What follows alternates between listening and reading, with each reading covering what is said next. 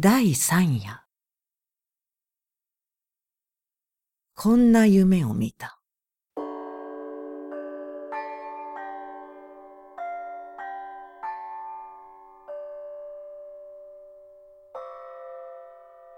六つになる子供をおぶって、確かに自分の子である。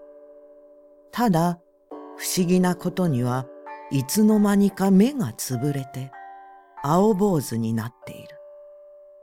自分が、お前の目はいつつぶれたのかいと聞くと、なあに、昔からさ、と答えた。声は子供の声に違いないが、言葉つきはまるで大人である。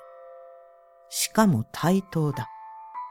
左右は青田である。道は細い。詐欺の影が時々闇に差す。田んぼへかかったね。と背中で言った。どうしてわかる？と顔を後ろへ振り向けるようにして聞いたら、だって、詐欺が泣くじゃないか。と答えた。すると詐欺が果たして二声ほど泣いた。